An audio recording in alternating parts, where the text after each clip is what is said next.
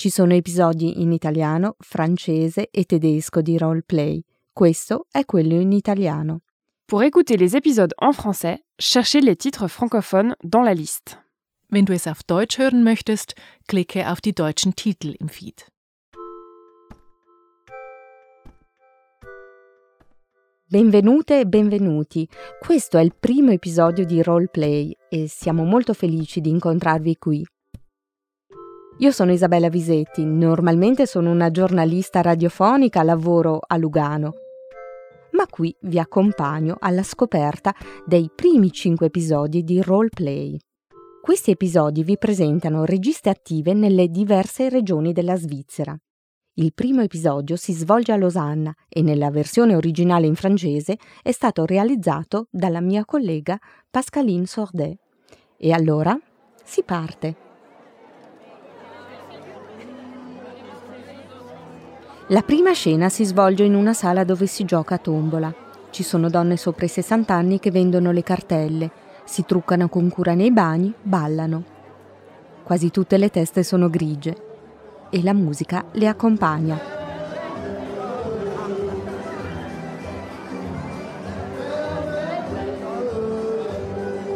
Le due registe, Stéphanie Chouat e Véronique Raymond, conoscono a memoria questo tipo di serata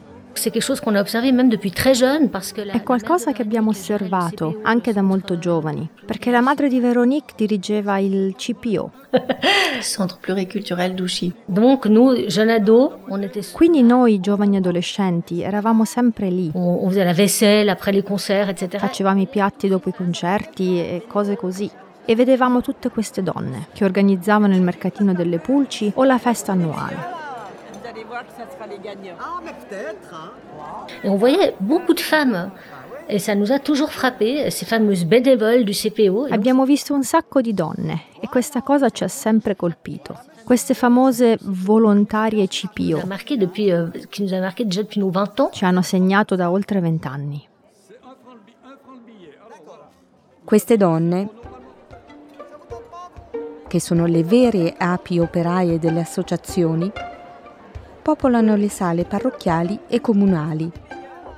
Si rivolgono generalmente a loro, a un indefinito plurale femminile. Non hanno o non hanno più uomini nella loro vita. In ogni caso, esistono solo in gruppo e sono sempre di una certa età. À sillonner la Suisse avec un abonnement général, si possible en première classe.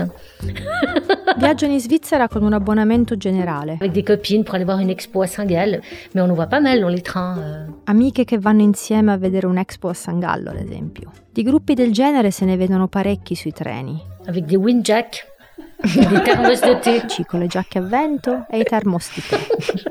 che però desideriamo sorridenti e sbiadite. In una parola, invisibili. Anche con l'espressione usata in Svizzera, queste signore. Queste signore vogliono un caffè? Je sais pas, il y a une espèce d'infantilisation ou de... C'è una sorta di infantilizzazione e di ridicolizzazione delle signore in questione. Neuneuisation della dame in questione. Ma è proprio di queste signore che le due registe si vogliono occupare, ma in un modo un po' diverso ed è quello che vi raccontiamo nell'episodio di oggi. Questo è Roleplay, un podcast che vi presenta alcune registe di film svizzeri che hanno usato uscire dagli schemi.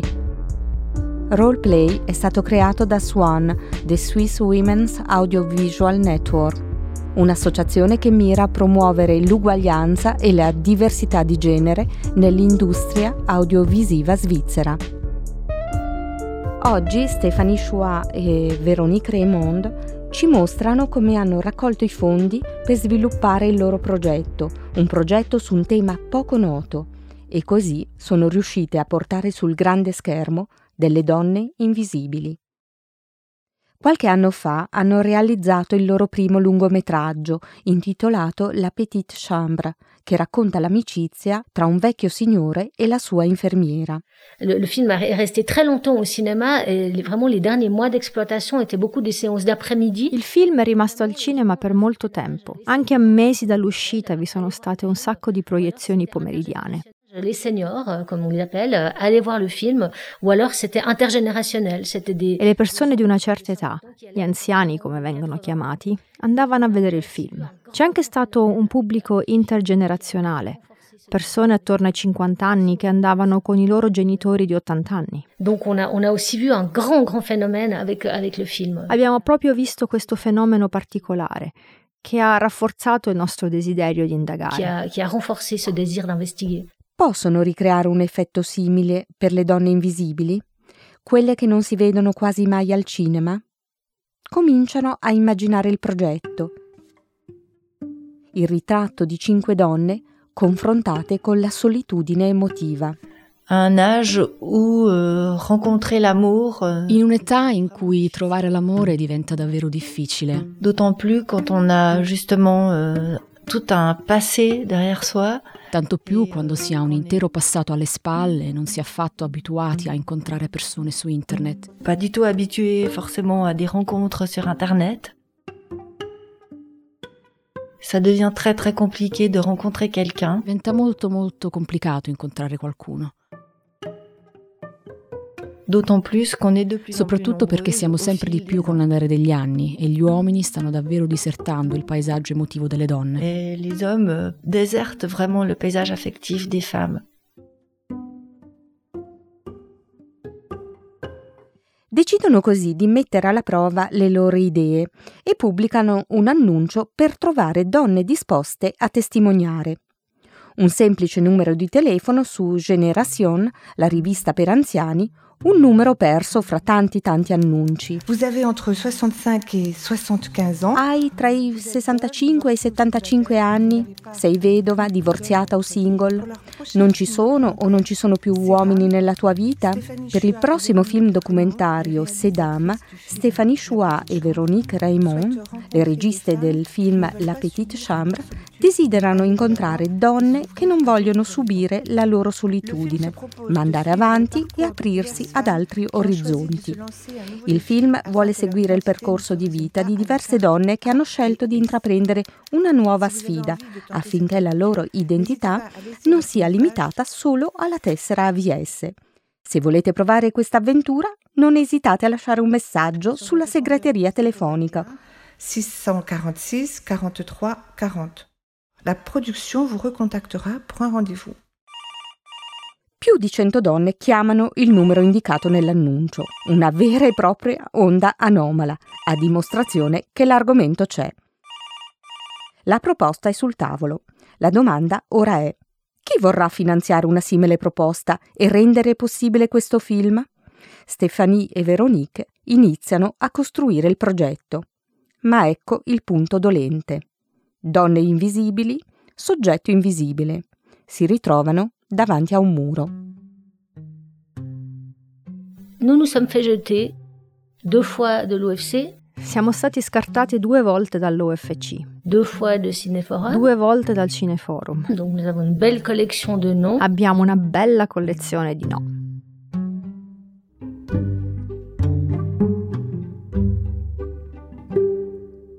L'OFC è l'Ufficio federale della cultura e Cineforum è la fondazione francofona per il cinema. Con la televisione nazionale sono i due principali finanziatori del cinema svizzero. Senza di loro è molto molto difficile fare un film. E quando Stefani dice che sono state scartate diverse volte, significa che hanno lavorato a lungo al dossier di presentazione del documentario, che è stato poi sottoposto a una commissione selettiva composta da professionisti del cinema, cioè i loro colleghi, il cui compito è quello di decidere a quale film sarà destinato il denaro pubblico e quindi quale storia vedrà la luce. Alors les gens ne voyaient pas l'intérêt de ce film, ne voyaient pas pourquoi on faisait un film sur ce sujet. Très clairement, ils voyaient pas matière à film. Non capivano il senso di questo film. Molto chiaramente non vedevano che ci fosse materia per farci un film.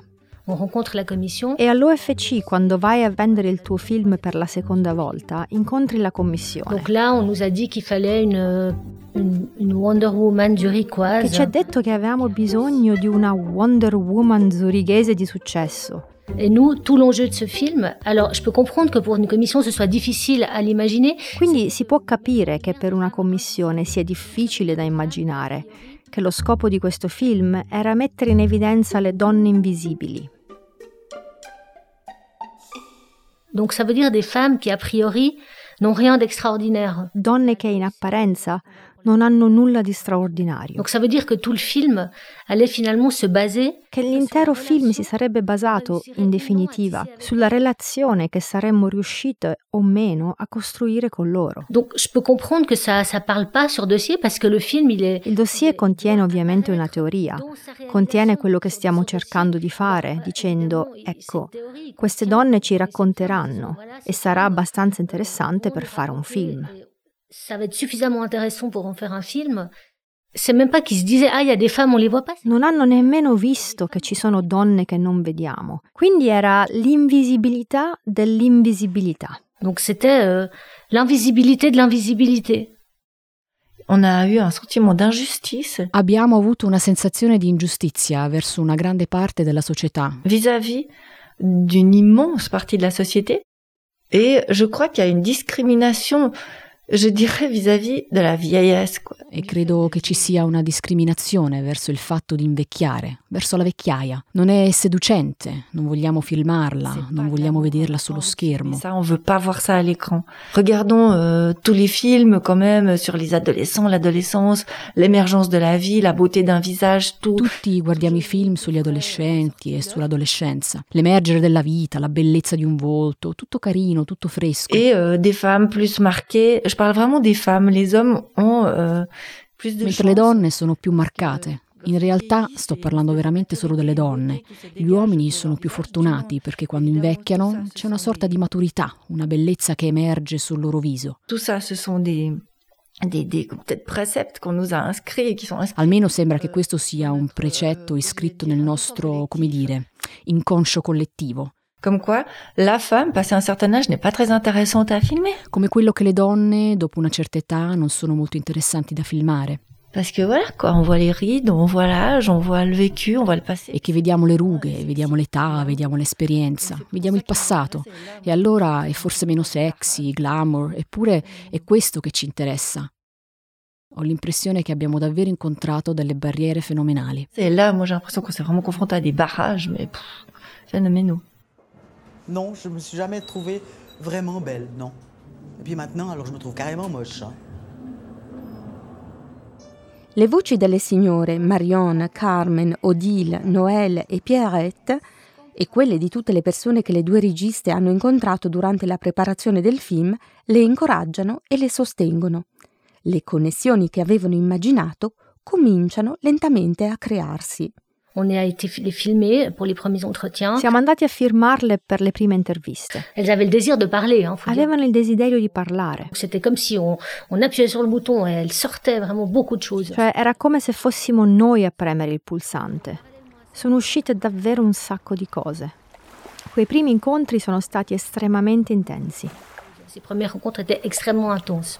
Ce qui manque le plus, ben, c'est la tendresse, quoi.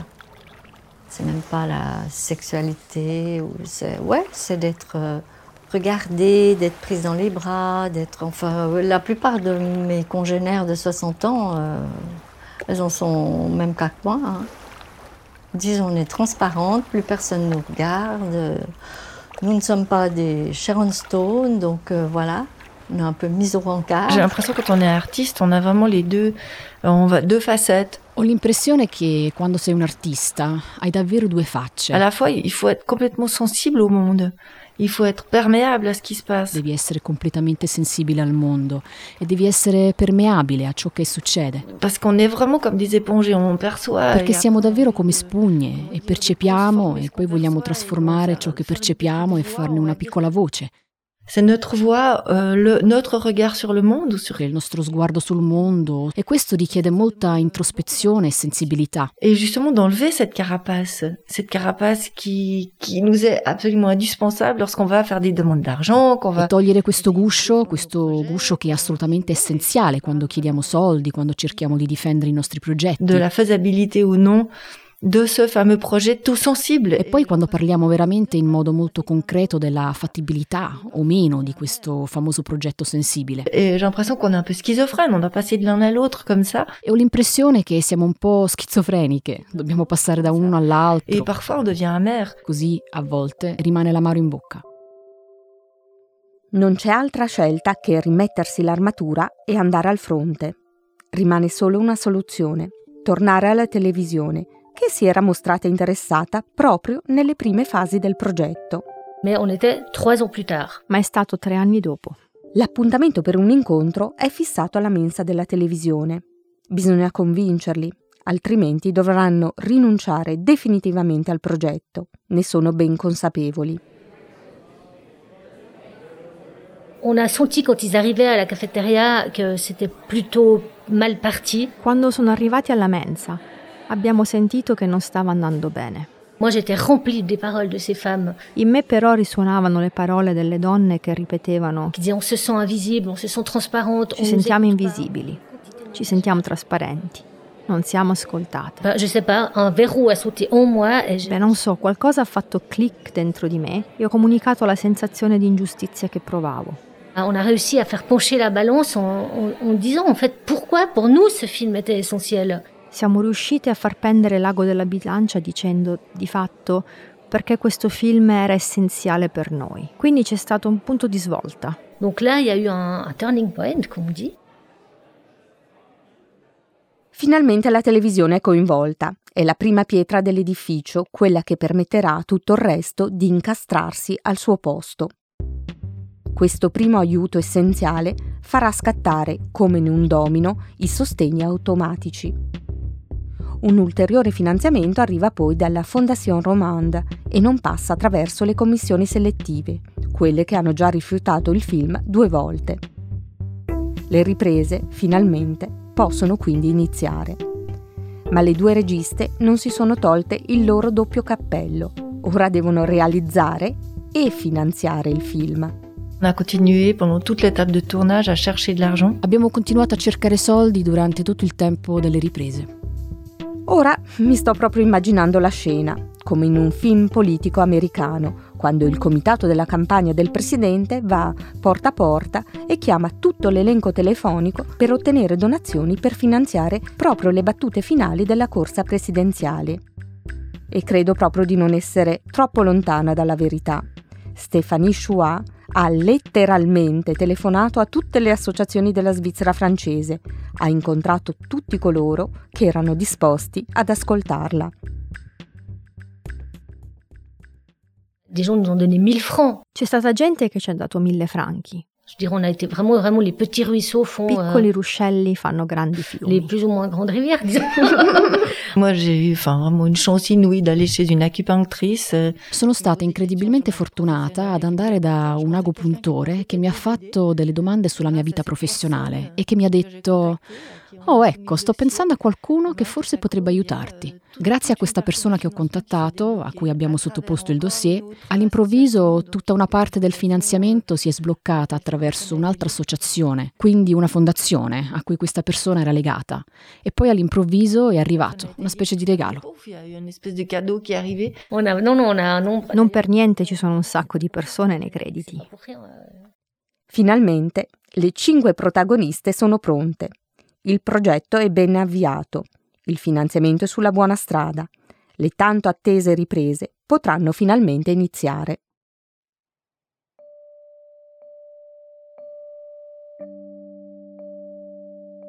Et moi, j'apprends que mon père est décédé.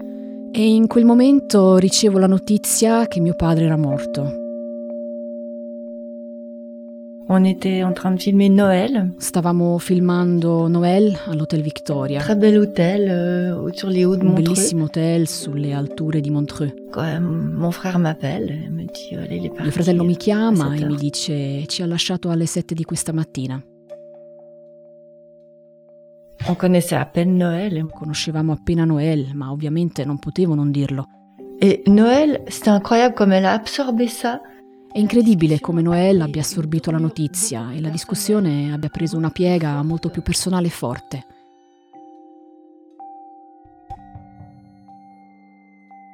Et bon, moi, j'ai pas pu rester, j'ai dû les laisser, quoi. Il fallait juste... Vabbè, non potevo restare, dovevo lasciare il set, dovevo andare a trovare la mia famiglia ed elaborare la scomparsa. Mais c'était très fort. Et à nouveau, j'ai un, j'ai un souvenir magnifique de ce moment. Ho un magnifico ricordo di quel momento. Parce que c'était hyper beau, on avait une vue sur le lac extraordinaire, on était en hiver. La cornice era molto bella, avevamo una vista straordinaria sul lago ed era inverno, era tranquilla.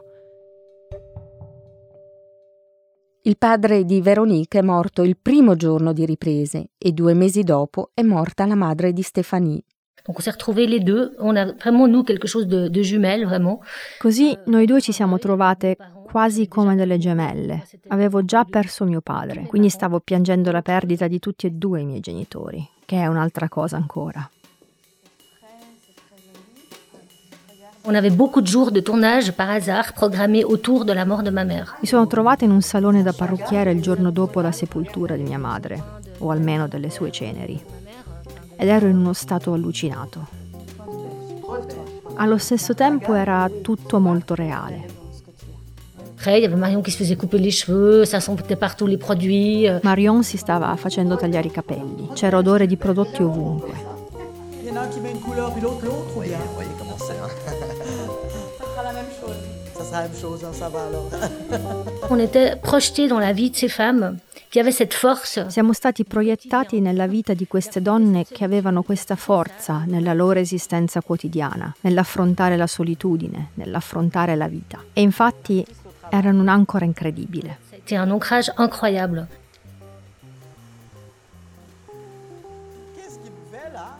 Mentre erano in lutto e giravano Le Dames, le due registe stavano scrivendo il loro prossimo film, Schwesterlein, un film di finzione in tedesco su una donna drammaturga che accompagna il fratello attore che sta morendo. La vita reale non è lontana e nemmeno le difficoltà di finanziamento. La storia si ripete. Vivono una realtà ampiamente condivisa, ma invisibile al cinema. Penso che la gente, le commissioni, la gente che legge, non è necessariamente qualcosa a cui vuoi pensare. Euh, moins euh, terre à terre quelque part. Quando facciamo i film potremmo volere cose che siano più meno banali da qualche parte, perché è in questa vita quotidiana che il personaggio si trasforma per raggiungere qualcos'altro. Mais c'est vrai que c'est pas par des aventures extraordinaires où il faut aller conquérir la planète Mars pour sauver l'humanité. Che non è attraverso un'avventura straordinaria o andando a conquistare il pianeta Marte che si salva l'umanità. Euh, C'est vraiment à travers des choses auxquelles tout le monde est confronté.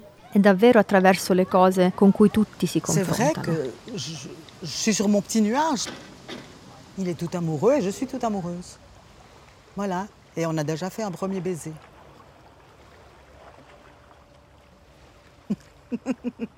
Après deux jours de connaissance. Vous vous rendez compte, hein L'allumeuse, hein Je ne reconnais pas, je vous dis. Il film è terminato, esce a Nyon al festival Vision du Réel. Stéphanie Chua et Véronique Raymond. Non si può dire che fosse atteso, anche se Stéphanie Chouat e Véronique Raymond hanno avuto un bel successo con il loro primo lungometraggio, poi con una serie televisiva. Eppure la prima proiezione registra il tutto esaurito. La sala è pienissima. Anche alla seconda proiezione il pubblico chiede sempre di più e il festival organizza una terza proiezione, anch'essa esaurita. Poi a Locarno, durante l'estate, la grande sala del Fevi è colma di spettatori. Questa volta il pubblico era in attesa, era in attesa del film e sarà così in tutte le proiezioni successive. Ça a été euh, pour nous euh, Per noi è stata sia una grande gioia sia un sollievo, perché avevamo una sensazione di ingiustizia, come ha detto prima Stefanie. Avevamo l'impressione che queste donne non avessero voce. Non c'era davvero una possibilità per loro di esprimersi? Per molte di loro è di fatti così. E improvvisamente c'è stato un fenomeno di identificazione. C'était étrange parce. Era strano perché anche persone molto più giovani, donne molto più giovani, si dicevano: Ma io mi ritrovo anche nel discorso di queste donne, anche lì nella mia angoscia a livello di amore, emozione, affetto. In questa impressione che è molto difficile incontrare qualcuno oggi. Non so come fare. E alcune donne sono state anche molto toccate da ciò che hanno visto della loro nonna, hanno capito cose della loro nonna.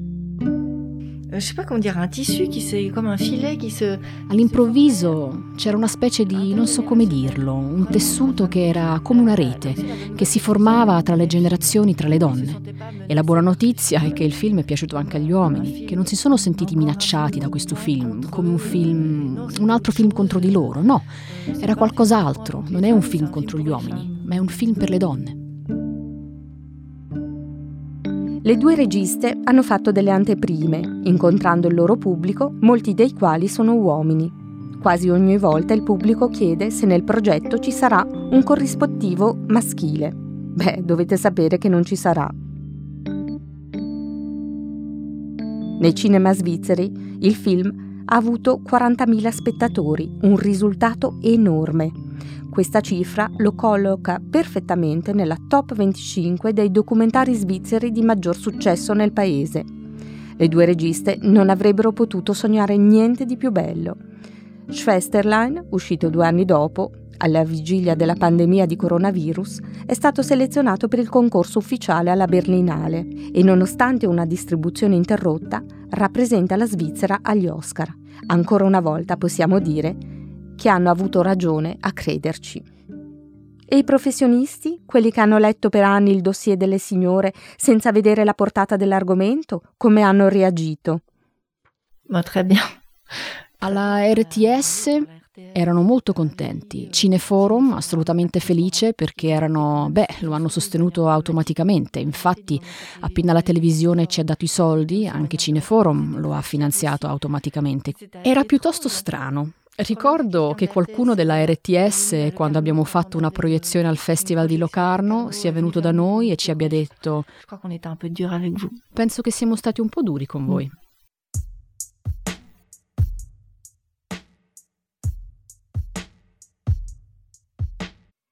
Grazie per aver ascoltato Roleplay. E ora torniamo da voi. Siamo curiosi di sapere se questa storia vi ha fatto pensare a qualcosa in particolare.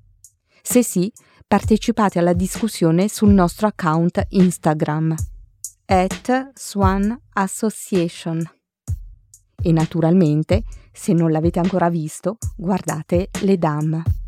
Se ti è piaciuto questo episodio e vuoi sostenere il podcast, condividilo e pubblicalo sui social media o lascia una recensione su Apple Podcast o su Spotify. Questo episodio di Roleplay è stato registrato alla Podcast Tower a Zurigo. Suono, montaggio, testo Pascaline Sordet. Une anti-héroïne qui s'appelle Seconda. Sec mm.